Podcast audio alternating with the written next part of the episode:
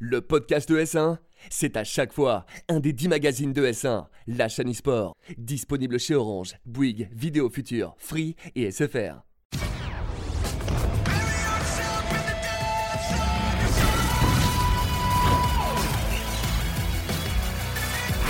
Bonjour à toutes et à tous, messieurs dames, et bienvenue dans FRA, votre rendez-vous 100% FPS sur ES1. On est ravis de vous retrouver pour ce troisième épisode de la saison. Et bien évidemment, je serai toujours accompagné de notre bon acolyte. Adibo, comment ça va? Bah écoute, ça va, on a vécu euh, plusieurs semaines palpitantes en termes de news et puis c'est aussi la, fin d'une saison qui nous tient particulièrement à cœur. Donc euh, voilà, c'était un peu triste et en même temps hyper émouvant. Ne retiens tes larmes, t'inquiète pas, parce qu'on va en parler avec euh, un spécialiste forcément et un ami qu'on est ravi d'accueillir sur le plateau. Shaitouane, comment est-ce que tu vas? Spécialiste peut-être, ami, euh, ça reste on, à voir. On verra à la fin de l'émission. Ça va Attendez Shaitouane pas en tout cas, ouais ça va, ça va. Eh bien écoute, on est ravis en tout cas. On va se lancer directement dans cette émission avec le sommaire. On va d'abord débuter puis avec les news, puisqu'on a des nouvelles de la Call of Duty League, les rumeurs autour des nouvelles formations pour l'année 2020 et notamment autour de celle de Paris. Nous irons ensuite du côté de Counter-Strike avec euh, la confirmation de l'arrivée de Shox chez Vitality et des changements à venir chez G2. Toujours sur Counter-Strike, on fera le bilan de l'ESL One New York avec une nouvelle écurie qui rentre dans la cour des grands. Et on terminera avec le dossier pour parler et faire le bilan de l'Overwatch League 2019 avec notre spécialiste Shaitwan. Voilà, messieurs, dames, pour le menu de notre émission et on part tout de suite pour les news. Les news de l'émission, on vous le disait, on allait commencer par parler de Call of Duty League. On en avait parlé dans l'émission précédente avec Zyler. Et les informations commencent à filtrer de plus en plus. Ça se confirme en tout cas au niveau des formations. Comme vous le savez, on va rentrer dans cette nouvelle ligue fermée à partir de 2020. Donc beaucoup de chambardements dans toutes les formations. On a eu euh, des leaks qui sont sortis sur euh, Internet de- d'insiders qui sont en général très bien renseignés. Et euh, on peut vous dire qu'on a eu des informations pour l'équipe de Paris. Comme quoi, eh bien, Paris recruterait des Australiens, une équipe australienne. Forcément, c'est des rumeurs qui font un petit peu peur parce qu'on se disait qu'enfin, dans cette ligue qui est fermée, je rappelle, un des Français avait peut-être l'occasion de briller. Ouais, c'est ce qu'on avait vu finalement en Overwatch League. On avait fait confiance à l'équipe française. Alors, elle a pas forcément perf comme, euh, comme on aurait voulu, bien évidemment, mais il y avait quand même une teinte, il y avait quand même une couleur, une fraîcheur. Et quand on voit euh, qu'au niveau anglais, eh bien, on prend ce risque, Rive, c'est dommage de ne pas faire la même chose pour Paris. Exactement, vous voyez justement le, le tweet, c'était euh, les insiders de chez euh, Call of Duty euh, Intel, vous voyez, qui en fait ont recensé l'ensemble des rumeurs qui étaient à l'heure actuelle eh bien, en train de, circuler un peu partout sur la scène Call of Duty.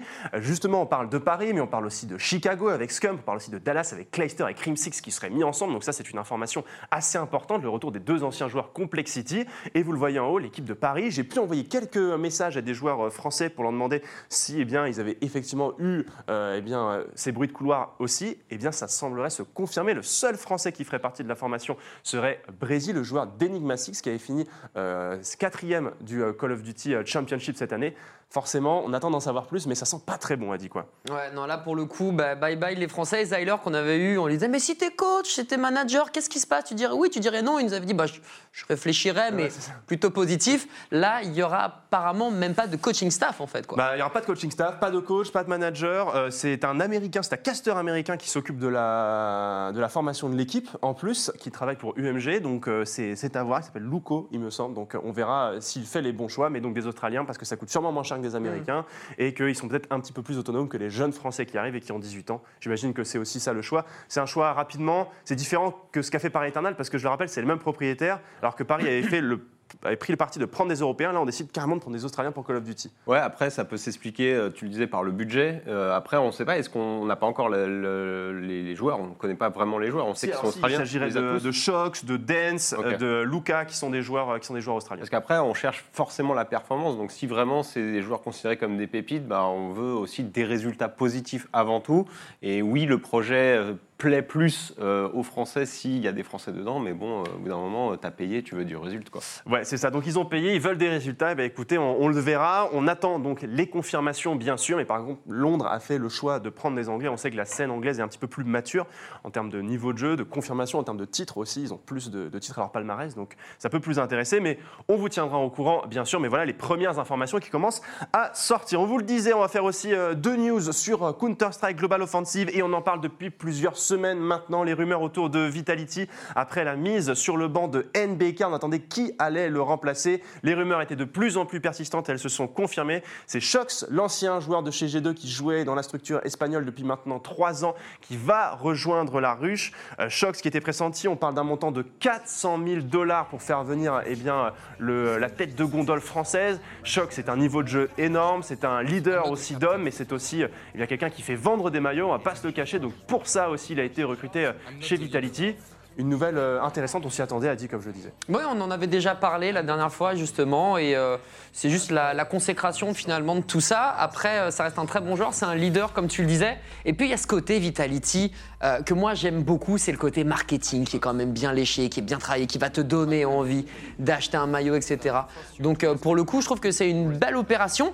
Et ce qui est marrant, c'est de voir qu'on va prendre un joueur chez G2 et que forcément, chez G2 aussi, il va devoir euh, Il va y se avoir des renflouer. changements, on va en parler juste après. Mais voilà, Shox, donc, qui fait son arrivée chez Vitality. Comme je le disais, c'est un leader, mais c'est vrai que chez Vitality, il n'aura pas ce rôle de leader-là. Il l'a dit euh, justement euh, dans plusieurs interviews que voilà, il, il aurait, voilà, il aurait son mot à dire dans la formation, mais en in-game, ce sera Alex qui restera le capitaine, qui fera le lead in-game dans, euh, dans les parties. Donc ça aussi, c'est important à préciser. Il y a un changement de rôle donc, euh, pour Shox qui va, eh bien, il le disait lui-même, se reconcentrer un petit peu plus sur son viseur, sur son shoot.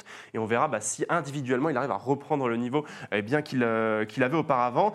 Et euh, c'est intéressant puisque Xtas donnait aussi une longue interview euh, eh bien, sur les problèmes qu'il y avait eu en interne chez Vitality. Et il disait que si ça ne marchait pas avec Shox, c'était peut-être le dernier essai français chez Vitality. Ouais, ça c'est c'est vraiment coup près. Là, Ouais, je pense qu'au niveau pression pression, ouais. si tu la bois pas la pression, là honnêtement, t'es es mal. Donc euh, en même temps, les mots sont justes, les mots sont vrais et c'est pas une surprise qui va t'arriver comme une épée de Damoclès. Au moins les joueurs sont au courant. Maintenant, ça va être à eux de faire le taf. Oui, exactement. Donc euh, voilà les changements chez Vitality. Le premier test sera la DreamHack Malmö, donc qui se déroulera le week-end prochain. On vous tiendra bien évidemment au courant de ces résultats puisqu'ils sont bah, critiques pour les deux équipes françaises, que ce soit eh bien Vitality et aussi G2. On vous le disait, des changements dans la line-up eh bien 100% française puisqu'on avait eh bien Kiyoshima qui avait rejoint l'équipe pour pallier justement au départ de Shox. Eh bien il a il a fait deux petits tours et puis s'en va. Il s'en va également avec Lucky et on aura donc deux nouveaux joueurs. Et ce ne seront pas des Français. Sera Nexa et Hunter, Bosniak et Serbe, donc qui vont venir compléter l'équipe. On prend un virage international pour G2 qui avait fait plusieurs tests depuis maintenant euh, un bon moment avec des line-up françaises. On décide de, de changer un petit peu tout et euh, forcément ça pose beaucoup de questions. Des Français qui vont devoir pour la première fois notamment, comme en anglais, se préparer pour une DreamHack qui arrive dans une semaine, moins d'une semaine maintenant. Ça va être difficile de se préparer pour cet événement, Eddie. Ouais, bah déjà qu'on avait vu euh, les tournois de BDJ et puis aussi le SL1, on en parlera tout à l'heure, qui n'est pas forcément euh, euh, géré de main de maître tout du long par l'équipe G2. Là, on va encore avoir un changement de roster avec, tu l'as dit, des complications sur le plan euh, communication. Donc là, Manek, Jax et Kenyes vont devoir se mettre au diapason. Pareil pour les, les coéquipiers des pays de l'Est. Donc après. Ça reste quand même des pépites. Euh, Hunter et euh, Nexa sont quand même des très bons joueurs, donc je pense qu'individuellement, il n'y aura pas de souci. Mais euh, on en parlait off, justement. C'est vrai que Counter, c'est énormément de setup, c'est énormément de savoir faire les bons placements, les bons giveaways au bon moment. Et c'est là-dessus que ça pourrait pêcher, donc euh, faut faire gaffe à G2. Mais quelque part, c'est déjà, par rapport à Vitality, tu vois, une sorte de, de premier pas en avant. Oui, c'est ça. On nous disait que Vitality, c'était peut-être la dernière chance française. G2 a déjà euh, fait ça. le pas. On verra comment est-ce que Kenyes et euh, les siens vont réussir à, à, on va dire, s'accorder avec leur nouveau coéquipier. En si peu de temps, la DreamHack Malmö sera eh bien, un beau galop d'essai, mais qui sera sûrement euh, difficile. Voilà pour ce qui est des changements du côté de chez, de chez- de chez- des équipes françaises. Il y a encore beaucoup de changements sur la scène actuellement sur, sur Counter-Strike. Ça tourne pas mal, euh, mais euh, c'est intéressant et on vous tiendra euh, bien évidemment informé pour la suite euh, des changements s'il y en a pour euh, les équipes, notamment pour NBK qu'on entend du côté de chez Unviews, Complexity, bref, bien évidemment, il ne part pas à la retraite, il n'en est pas question en tout cas pour l'ancien leader de Vitality. On fait aussi un tour du côté des résultats puisqu'il y avait l'ESL One New York qui se déroulait donc euh, forcément dans la Grande Pomme, dans l'enceinte de la Grande Pomme. C'était un événement assez important, c'était pas un major mais c'était quand même un gros tournoi tier 1 avec les meilleures équipes du monde. On avait du Team Liquid, on avait euh, du Astralis qui était présent et ce sont les Evil Geniuses qui se sont imposés, les anciens joueurs de Energy qui se sont imposés devant leur public qui vont donc rentrer dans la cour des grands. Ils se sont imposés de façon impériale. Deux victoires face à Astralis, 2-0, puis 3-1 dans cette grande finale. Ils ont été impressionnants avec Stanislo, le Canadien, qui a su l'idée ça d'une main de mettre le Bulgare aussi, qui aura su eh bien, être euh, tranchant avec son AWAP. En tout cas, ils ont impressionné. Ils rentrent dans ce trio de tête désormais Liquid. Un petit peu moins fort qu'à un moment. Astralis qui n'arrive pas à conclure après son super major à Berlin. Et Evil Geniuses qui est bien sous ce nouveau, cat- sous ce nouveau tag, puisque Evil Geniuses revient sur la scène euh, Counter-Strike, et bien euh, arrive à accrocher un premier titre en une compète. Donc euh, voilà, ils ont misé sur le bon cheval. Ouais, clairement, ils sont revenus sous ces couleurs, donc l'Energy Sport, le 26 septembre. Quelques jours après, on remporte tout simplement ce titre. Et euh, à côté de ça, bon, c'est vrai qu'au niveau des équipes, t'avais beau avoir FaZe, Hens, G2, Team Liquid, etc. Ils sortent de major, donc ils sont encore, voilà, comme on disait, en pleine période de recrutement. Il y a des joueurs qui sautent, il y en a Oui. qui vont arriver, etc. Donc on va dire que c'est plus que logique qu'il y en aura pour les Evil Geniuses. Par contre, plus le temps va passer, moins on va rester dans cette lune de miel. Donc il va Oui, falloir ça. faire très attention à ces joueurs de ne pas euh, non plus se dire que c'est gagné d'avance, etc. C'est loin d'être le cas. Les autres équipes, là, une fois qu'elles seront formées, on pense, nous en tant qu'affaire Vita Ouais. G2, une fois que les cinq joueurs seront enfin bien stuck ensemble, ça risque de faire beaucoup de dégâts. Ça va être très intéressant. G2 aussi était d'ailleurs à cette LESL One Cologne. Il tombe en demi-finale face durement hein, face euh, justement à ces euh, Evil Geniuses. Euh, Shaytoine, toi, tu suis un petit peu cette scène euh, Counter-Strike, une autre Non. scène FPS Suivre, c'est un grand mot, mais je regarde ça un petit peu de loin. En tout cas, je vois que les grosses écuries sont en train de revenir, notamment euh, IG, du, du coup, ça fait plaisir. Euh, une structure qui est euh, empirique hein, sur tous les, les jeux e-sport ou beaucoup de jeux e-sport. Mais après, c'est Astralis, la chute, là, euh, je suis un peu. euh, Bon, que- après, il tombe en finale, donc ça va, tu vois. mais- Ouais, bien ouais. sûr, mais ils étaient imprenables il y a quelques mois, tu vois. Mm. À peine, on en parlait comme les, les génies qui, qui sont imbattables, et du coup, bah, ça commence à, à chuter, quoi. Ouais, attention, ça. attention. Ouais, attention donc euh, pour, euh, pour Astralis. Eh bien, écoute, on va parler de quelque chose que tu connais bien mieux, mon bon Shaitan, puisqu'on va passer au dossier de cette semaine. C'est l'Overwatch League 2019. La fin de cette Overwatch League 2019, donc, qui s'est conclue à Philadelphie ce dimanche 29 septembre, donc à 21h dans le Fargo Center. Cette enceinte avec 14 000 spectateurs qui étaient là eh bien, pour admirer cette finale dantesque entre, euh, les Vancouver Titans, à chaque fois je me fais prendre Vancouver Titans et San Francisco Shock. Messieurs, on avait euh, une finale de rêve. Est-ce qu'on l'a eu au bout du compte, cette finale? Ce qui était sur le papier incroyable. Ça devait être incroyable. Après, on avait demandé justement les pronos aux joueurs, au staff français des Paris Eternal. On a demandé à Nico, Ben Best, euh, Ip, Soon, mais aussi à Albless et Fefe leur avis. Et on va écouter ce qu'ils ont à dire. Je pense qu'on s'est tous trompés sur euh, le vainqueur et comment allait se dérouler tout ça, arrive. Eh bien, écoute, on envoie, on écoute tout de suite les joueurs de Paris Eternal et leurs pronostics sur cette finale. J'aime bien, j'aime bien Titan, Ouais. mais euh, Shock ils sont juste trop forts. Ils- Je pense qu'ils vont gagner. Ah, je dirais que San Francisco a fait un peu plus peur que Vancouver, mais je vais parler un petit peu avec le cœur et je vais dire 4-3 pour Vancouver Titans. Euh, mon pronostic, ça va être Shock. franchement, ça va être un gros match, mais franchement, je me prononce pas. Euh, pronostic pour moi, je vais voter Vancouver. Bah, ok, bah, mon pronostic, ça va aussi être un souhait. J'espère que ça va être un 4-3. Après, pour eux, c'est beaucoup plus compliqué de déterminer qui va gagner. Euh, si je vais voter avec la raison, je dirais que c'est San Francisco Shock qui va l'emporter. Je pense que c'est l'équipe qui a montré le plus de constance sur cette saison. Après, voilà, on connaît les Vancouver Titans et euh, leur force de frappe. Tout est possible dans cette finale. Donc voilà les pronostics, plutôt en faveur de San Francisco, quelques personnes pour Vancouver, mais en tout cas un match serré pour cette finale. Ouais. Écoute, Ah, c'est- non, pas trop, Ouais. pas trop serré dans cette finale. Au bout du compte, victoire 4 à 0 de San Francisco Shock. Qu'est-ce qui s'est passé? Qu'est-ce qui s'est passé, Adibou? Bah écoute, il y avait un Sinatra, le MVP de la saison, qui a fait face à euh, Axal, qui était le rookie de l'année. Donc il y avait une certaine confrontation, notamment sur la carte de contrôle au début, le Young Tower. Mais à côté de ça, tu avais l'équipe de San Francisco qui était beaucoup trop solide parce que Joel Bean sur son Sigma qui était impérial, parce que Twilight sur Sahana qui était mais magistral. Et, et du coup, bah, ça a tenu bon la barre. À la limite, sur Eichenwald, sur le deuxième round d'attaque, Ouais. il aurait pu, pu se passer quelque chose. Mais non, c'est l'équipe San Francisco euh, Shock qui n'a finalement que choke une seule fois au winner bracket face à Atlanta et qui ensuite a tout simplement déroulé. 20-0 pour cette équipe Ouais. depuis le loser bracket, c'est un sans faute. Mais est-ce qu'on s'attendait à ce point-là, à une telle domination 4-0 en finale face à Vancouver? Bah, clairement, déjà, quand on, quand on les voit tomber en loser bracket, on se pose la question, genre, qu'est- qu'est-ce qui se passe? Ouais. C'est pas, c'est pas une logique, ça reflète pas du tout ce qui s'est passé pendant toute cette saison où SF Shock n'est- n'a fait que monter en puissance. Bon voilà, ils se retrouvent en loser bracket, on le sait, c'est la première année que ça arrive, il y a un loser bracket, ils vont pouvoir remonter, on l'espère en tout cas, là ils enchaînent les 4-0, 4-0, 4-0, ils se retrouvent en grande finale, on fait bon bah c'est la finale rêvée, comme vous l'avez dit. Et on, tout, le monde, tout le monde pronostiquait un 4-2, un 4-3, quelque Ouais, chose. De, de vraiment euh, accroché. Finalement, ils arrivent et ils continuent sur le 4-0 à croire qu'ils ont pris goût, tout simplement. Mais c'était une machine. Pas mal, 4-0 en fait. Ouais, c'est bien les 4-0, on va faire ça nous. Je crois que sur 46 matchs de ces- toute la saison, ils ont fait 25 4 à 0. Ouais, ouais c'est incroyable. C'est mais en, mais en une quarantaine réalité, de matchs, ça, 25, ça 4-0. choque pas vraiment parce que c'est une équipe ultra bien rodée. Tu as souvent l'occasion de parler de projet et là, c'est un truc qui s'est concrétisé. Là, c'est la deuxième année du coup que les San Francisco Shock jouent ensemble. On a eu quelques changements, mais pas tant que ça finalement. Donc, on a vraiment une machine bien huilée. On a des joueurs talentueux à chaque poste et on n'a pas peur de faire des remplacements, de mettre des gens sur le banc et juste de faire jouer les gens qui sont, enfin, les joueurs qui sont en forme et sur les bons pics. Donc voilà, on s'est adapté à toutes les méta.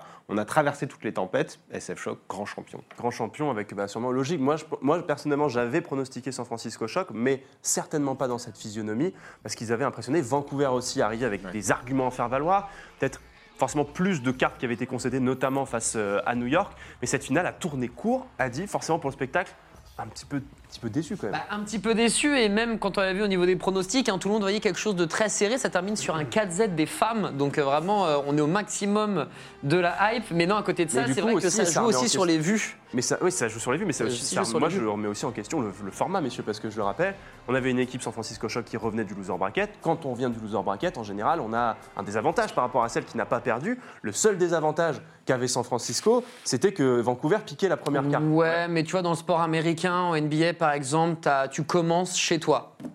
C'est tout. C'est-à-dire que quand tu es champion de conférence, Ouais, etc. pour vous, c'était suffisant toi. Pour vous, c'était suffisant Moi, je suis plutôt Team Rivenzi pour le coup, parce que dans toutes les compétitions, c'est rare, c'est rare. toi, mais, mais bon, ça peut arriver. Sympa. Non, mais en, en réalité, c'est dans, dans l'e-sport en général, il y a un vrai avantage Ouais. à, à sortir du, du winner bracket. Alors dans le sport traditionnel, je veux bien, parce que ça a peut-être moins d'influence, mais là, tu, il y a quand même un, tout un processus euh, qui est, qui est là, et tu dois avoir quelque chose, quoi. Bah, la seule la, la compétition notable en e-sport qui utilise le système de loser bracket sans désavantage pour celui qui remonte, c'est The International de Dota, où quand tu remontes du euh, loser bracket, tu n'as pas de désavantage par rapport à celui Mm. qui vient du winner. Mais euh, bon, c'est vrai que euh, après, voilà, on sait que l'Overwatch League est régi par des annonceurs télévisés très puissants aux États-Unis, donc c'est difficile de leur dire les gars, ça va peut-être durer le double de ce qui Mm. est prévu. Les mecs ont fait Ouais, puis- impossible. Comme ça, le public est aussi sur quelque chose qu'il connaît déjà.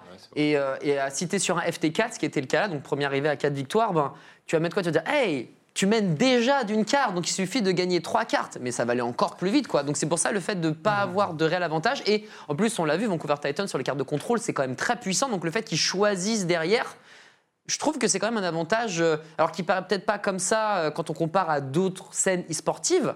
Mais personnellement, en tout cas, moi je vais être Team Adibou, euh, ça me choque pas. Team Adibou donc pour, euh, pour ça. Donc cette finale qui clôture cette saison, les San Francisco Shock repartent avec 1,1 million de dollars, 600 000 dollars pour les joueurs de Vancouver Titans quand même. Euh, donc on clôt cette année 2019. Maintenant, année charnière pour l'Overwatch League l'année prochaine, 2020 avec les homestands, ce système où en gros les équipes vont se déplacer de ville en ville pour euh, aller jouer. Paris, Londres, New York, Chengdu, euh, Shanghai, Séoul. Les équipes vont bouger partout à travers le monde. Messieurs, qu'est-ce qu'on en pense de ça? Ça va être euh, une année décisive pour l'Overwatch League. Ah ouais, une année décisive, une année avec énormément de changements. Là, on a eu euh, une saison euh, 2019 qui ressemblait beaucoup à la, à la première saison, la saison inaugurale évidemment. Là, on change complètement de format. Ça va être très fatigant, on l'imagine, pour les joueurs et même pour le, pour le staff, de, de- Ouais. pour les staffs de chaque équipe. Maintenant, voilà, ça fait de la hype pour chaque ville, ça fait de la hype pour les spectateurs. On met le spectateur un C'est, petit euh, peu euh, en avant. C'est aussi un gain financier pour les équipes parce qu'en fait, les équipes vont un petit peu à l'image du, du sport traditionnel comme le football. Tout ce qui est généré en termes de bénéfices par l'événement qui est créé revient directement à la C'est structure. ça, exactement. C'est vrai que moi, j'ai tendance à mettre en avant le côté euh, spectacle, mais on parle d'argent avant. On parle d'argent. parce que- Non, mais c'est vrai, il a Bah. L'Overwatch League, quand c'est 25 millions, quand c'est 50 millions l'entrée, tu parles d'argent à Je un suis moment d'accord donné. on parle- en général, on parle d'argent, mais moi, c'est plus le côté, voilà, on va avoir des homesteads, Oui. voilà, en France notamment, Trois il va y homesteads en en avoir France, partout dans le monde, et c'est vrai que ça fait plaisir à tout le monde. dont les passes week-end sont désormais disponibles. On avait parlé du tollé des, des Hall Pass. Maintenant, je vous rappelle, les passes week-end sont disponibles pour euh, si vous euh, voulez aller voir les homestands à Paris. Euh, système très intentant aussi pour les équipes. J'ai pu discuter avec notamment des managers d'équipe. C'est 4 jours en déplacement, 3 jours à la maison. Par semaine, c'est des gros, gros, gros plannings. Ouais, totalement. Pour les scrims, pour s'entraîner, etc., il va falloir être vraiment concis, rapide, précis. Et c'est peut-être pour ça qu'il y a énormément de têtes qui tombent également. On voit beaucoup de coachs, beaucoup de joueurs qui sont remerciés. Même les streamers de certaines équipes hein, sont, euh, sont remerciés bien gentiment. Donc, euh, on cherche finalement la crème de la crème pour cette version 2020 pour les homestand qui, euh, je remettrai un petit point sur le côté financier. Normalement, c'est l'année où on va être vraiment bénéficiaire justement pour ces franchises-là. Et c'est le moment où il devrait y avoir du spectacle de plus en plus grâce, on va dire, bah, aux Zénith de Paris qui devraient, en tout cas je l'espère, être aux couleurs de Paris Eternal quand on va y aller. Mais c'est vrai que ça va être éreintant. C'est un, un nouveau système et encore une fois, eh bien, ça reprend les franchises américaines où les joueurs bah, sont très souvent en déplacement. N'hésite pas à faire euh, tout simplement tout le tour des États-Unis, parfois faire des back-to-back où on joue, on prend l'avion et on rejoue le lendemain, on fait fi du décalage horaire. Enfin bref, ça va être très très chaud, mais quelque part, est-ce que c'est pas ce qu'on attendait, messieurs, depuis toutes ces années? Bah ouais, j'espère en tout cas. Après, comme tu dis, il va y avoir rentabilité, mais il y a aussi des investissements qui sont faits, notamment par Philly, qui a décidé de créer sa propre arena. 50 millions de dollars, messieurs, investis pour construire ce monstre dédié à l'e-sport à Philadelphie pour cette équipe de Philadelphia Fusion. On sait que l'investisseur de Philadelphie est quelqu'un de très puissant parce qu'il détient aussi euh, l'équipe T1, donc euh, l'équipe de Faker sur League of Legends.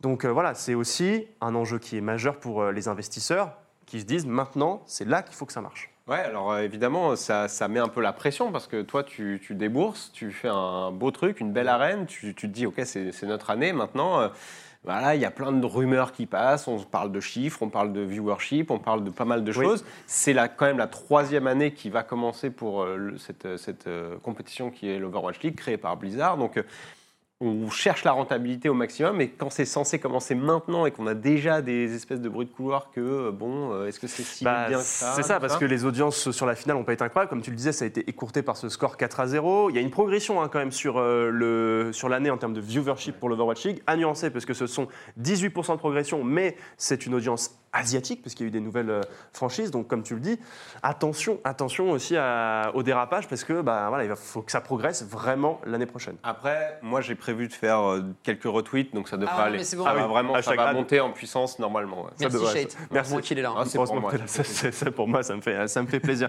Euh, Paris Eternal, messieurs, rapidement un mot selon vous, comment est-ce que ça va bouger? Euh, Est-ce qu'il va y avoir du mouvement, surtout? Bah, vu qu'on cherche des, des coupables, entre guillemets, euh, on risque d'avoir effectivement euh, des joueurs. Je- J'espère pas des Français, j'espère que Fefe Albès et toute la team resteront. En tout cas, pour les joueurs, c'est le contrat de deux ans, donc ça devrait aller.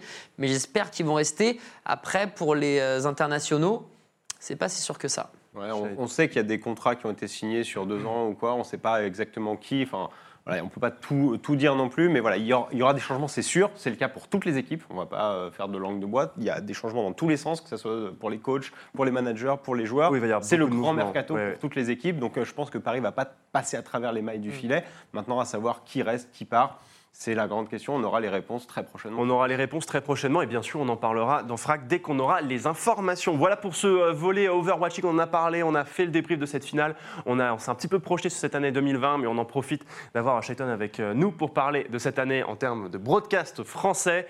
On passe tout de suite à l'invité.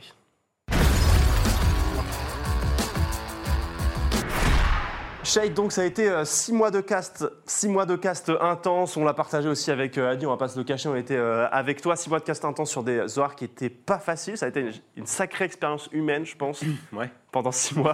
surtout à, surtout à ton âge, surtout à ton âge, j'imagine. C'est vrai que moi, les rhumatismes, tout ça, ça commence à faire. Dès qu'il pleut, euh, j'ai le genou qui craque comme on dit, euh, dans le milieu. Mais, euh, mais non, c'était une belle année encore une fois. Oui, les conditions sont, sont pas évidentes, mais euh, c'est un métier passion. Voilà, ça fait un peu cliché, mais en, en réalité, c'est ça. hein. Ouais. On est euh, quand même grandement animé par euh, Et puis toi, le tu qu'on toutes les soirées en plus, c'est ça. le Et ouais, avec Adibou, on a fait, on a fait toutes les soirées, euh, à moins d'un impondérable. On était là tout le temps pour notre plaisir, mais aussi pour, pour notre fatigue.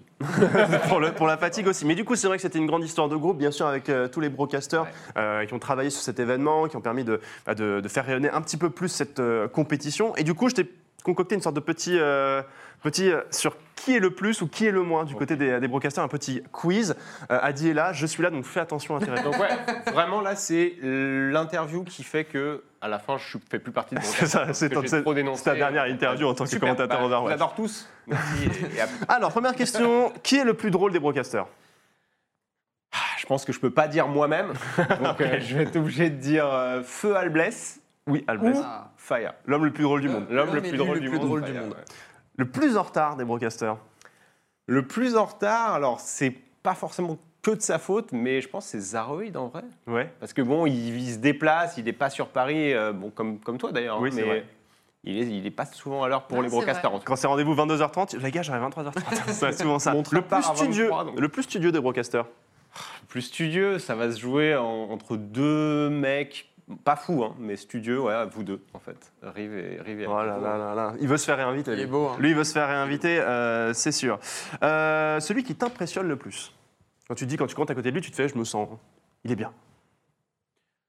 Euh, Ne dis pas nous deux parce que voilà. non, C'est ça risque déjà. pas d'arriver. Non, ok, t'inquiète bah, pas, je voulais être sûr, histoire que ça change un petit peu. vraiment pas entre vous deux. Ok. Non, euh, Funka parce que finalement, euh, il est pas vraiment pas présent tant que ça sur, Ouais. sur Overwatch. Il fait beaucoup de choses à côté pour d'autres euh, d'autres jeux, StarCraft d'autres 2, par licences, exemple. comme StarCraft 2, où évidemment où il s'investit énormément. Et, euh, et mine de rien, il arrive quand même à garder bah, ce côté caster euh, un peu parfait d'expérience et à rattraper un peu son retard. Ouais. Donc euh, ouais, il est, il est impressionnant parce qu'il sait tout faire, play-by-play, que analyse. Même s'il n'est pas spécialiste Overwatch, il s'en sort très très très très bien. Celui avec qui tu partiras en vacances?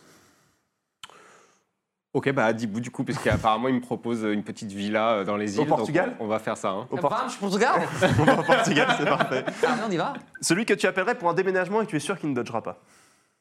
Ah bah euh, Lutti. Oh, c'est osé. Et la dernière question, celui avec qui, celui avec qui, si tu te celui avec qui tu aimerais te retrouver sur une île déserte, celui que tu choisirais, tu te dis, il faut survivre sur cette île. Celui-là, c'est un gars sûr. Pas évident ça. hein. C'est dur ça. Peut-être Ita, parce qu'il pourrait être faible assez vite et je pourrais le manger au final. Ita, si tu nous entends, celle-là, Dédicace mon bro Ita. Elle est pour Et toi, ça part sur du cannibalisme. euh. Eh bien écoute, bah, merci beaucoup de ta franchise, Shaitwan. Merci de nous avoir parlé de l'Overwatch League 2019 avec bah, forcément sa projection en 2020 qui sera un énorme enjeu pour euh, Blizzard. Je vais aussi te remercier Adi d'avoir présenté cette émission avec moi. Merci beaucoup, Rivenzi. C'était un plaisir une nouvelle fois de t'avoir et je vais remercier vous de nous avoir euh, suivis. Restez aux aguets bien évidemment puisque l'actualité FPS ne s'arrête jamais. Nous on se retrouve très bientôt pour une nouvelle émission. Restez connectés sur E ES1.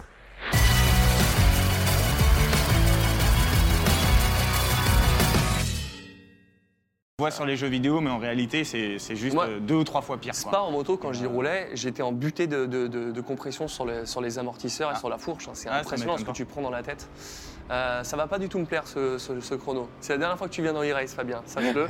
Je te conseille de freiner avant la ligne d'arrivée. Voilà, Ah là là, allez-y, c'est m'énerve. Une 43, 526, il a le nouveau record d'e-race. C'est Fabien Inke. non, je suis pas jaloux. Euh, merci messieurs d'avoir été là encore pour votre expertise. Avec grand plaisir. On se retrouve dans 15 jours. Avec plaisir, encore une fois. Fabien, merci beaucoup. Bah, de- merci de m'avoir encore euh, convié ici. Eh ben, t'es toujours le bienvenu pour ton expertise. Merci à vous d'être avec nous sur ES1. On vous dit rendez-vous très bientôt dans le prochain e-race et évidemment les grandes tourismo parce qu'on est là maintenant. C'est cool. Ciao, ciao. Et comme d'habitude, mettez du gaz. Bye bye. Ciao